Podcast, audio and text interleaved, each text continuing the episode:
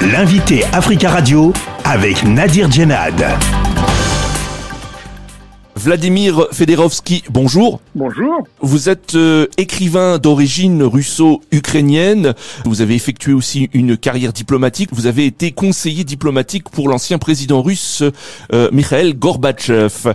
Absolument. Vladimir Federovski, en lançant sa mutinerie le, ce week-end en pleine guerre en Ukraine, le chef de Wagner, Evgeny Prigogine, avait promis, je cite, de libérer le peuple russe. Même si cette rébellion n'a pas renversé le pouvoir de Vladimir Poutine, est-ce que le président russe est euh, aujourd'hui fragilisé? Pas du tout. Les sondages de ce matin disent qu'il est au contraire renforcé parce que les Russes euh, ne voulaient pas surtout la guerre civile et euh, il a donné les instructions dès le début de ne pas tirer. Après, on a raconté n'importe quoi dans la presse occidentale comme d'habitude. Cela dit, ça a montré des failles dans l'organisation quand même euh, de la Russie puisqu'elle est entrée à Rostov, etc. Mais enfin, les failles seront corrigées. Mais Poutine, il s'en sort pas mal. Wagner restera en fer de lance de l'armée, simplement ce sera contrôlé par l'armée.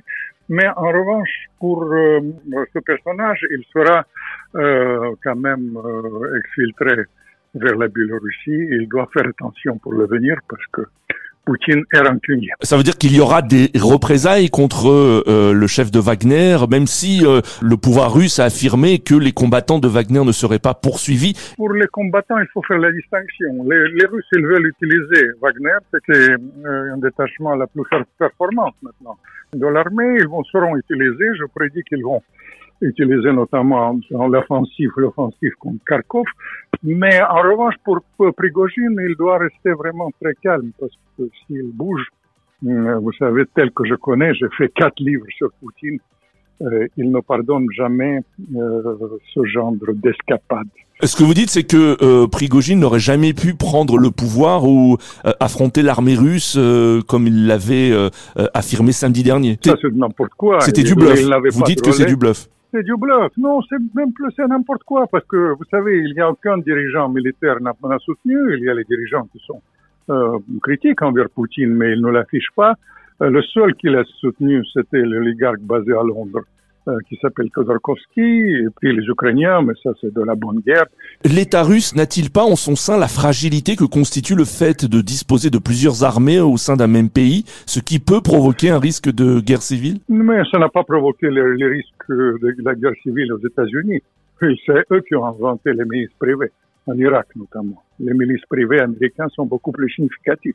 Pour l'instant, pas de guerre civile. Est-ce que le chef de Wagner a pu bénéficier de soutien au sein de l'armée russe, selon vous? Quelle est son image au sein il de l'armée? Il a des copains, mais je vous dis, euh, les officiers euh, au sein de Wagner, ils n'ont pas soutenu sa démarche.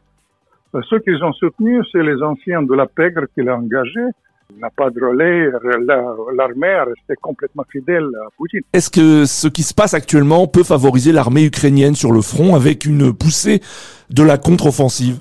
Ça, on verra. Ça, c'est à l'épreuve de force. C'est 22e jour de l'offensive. Pour l'instant, ça n'a rien donné. Mais peut-être ça donnera chose. Vous savez, on vit dans le monde des illusions. On prend ses désirs pour la réalité. Je préfère d'analyser ça d'une manière pointue. On verra ce que ça donne. À un moment donné, hier, ils ont accéléré les choses, les Ukrainiens mais ça n'a rien donné pour l'instant.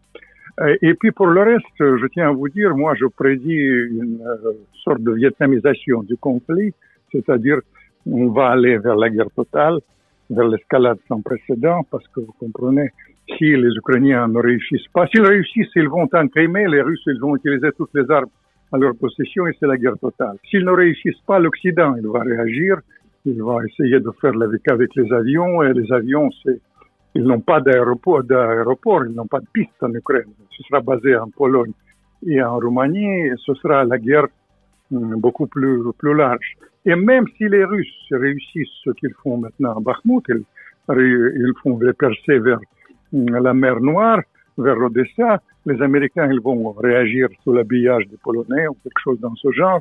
Et tout ça, ça préfigure euh, une tension sans précédent et vous savez, je suis très inquiet parce qu'on frôle la guerre mondiale. Euh, en revanche, la gestion des Américains euh, de la crise de Progogine me donne un petit espoir parce que c'est pas les néoconservateurs américains qui ont primé. Les, conservateurs, les néoconservateurs américains ils sont assez primitifs. Ils disent qu'il faut dégager dégager Poutine, ils m'ont dit, ils me disent, notre stratégie, c'est la stratégie de météorite, que météorite doit tomber sur la tête de Poutine et ce sera tout réglé. Mais ça, c'est l'illusion. Mais en revanche, je, je, euh, le président Biden était très responsable, il restait très prudent. Il a posé une vraie question. Est-ce que la déstabilisation de la Russie avec ses 6000 têtes nucléaires, c'est l'intérêt de l'Occident? Tout ça, c'est un peu de réalisme et peut-être ça donne une petite fenêtre pour l'avenir. Alors pour revenir sur la Russie, euh, y a-t-il des militaires ou des élites qui attendent leur heure euh, tapis dans l'ombre au-delà de l'échec ou du succès de la mutinerie de, de, de, Prigogine et de ses hommes? Non, Prigogine, il ne faut pas... Euh, vous savez, vous exagérez l'importance de cette affaire. Il n'y a pas de... il, ce n'est pas si important que ça. Mais en revanche, évidemment, il y a des gens différents, il y a des tendances différentes. Mais le départ de Poutine c'est une illusion occidentale. Ce n'est pas l'ordre du jour. Vladimir Federovski, merci beaucoup d'avoir euh, répondu à nos questions. Je vous en prie.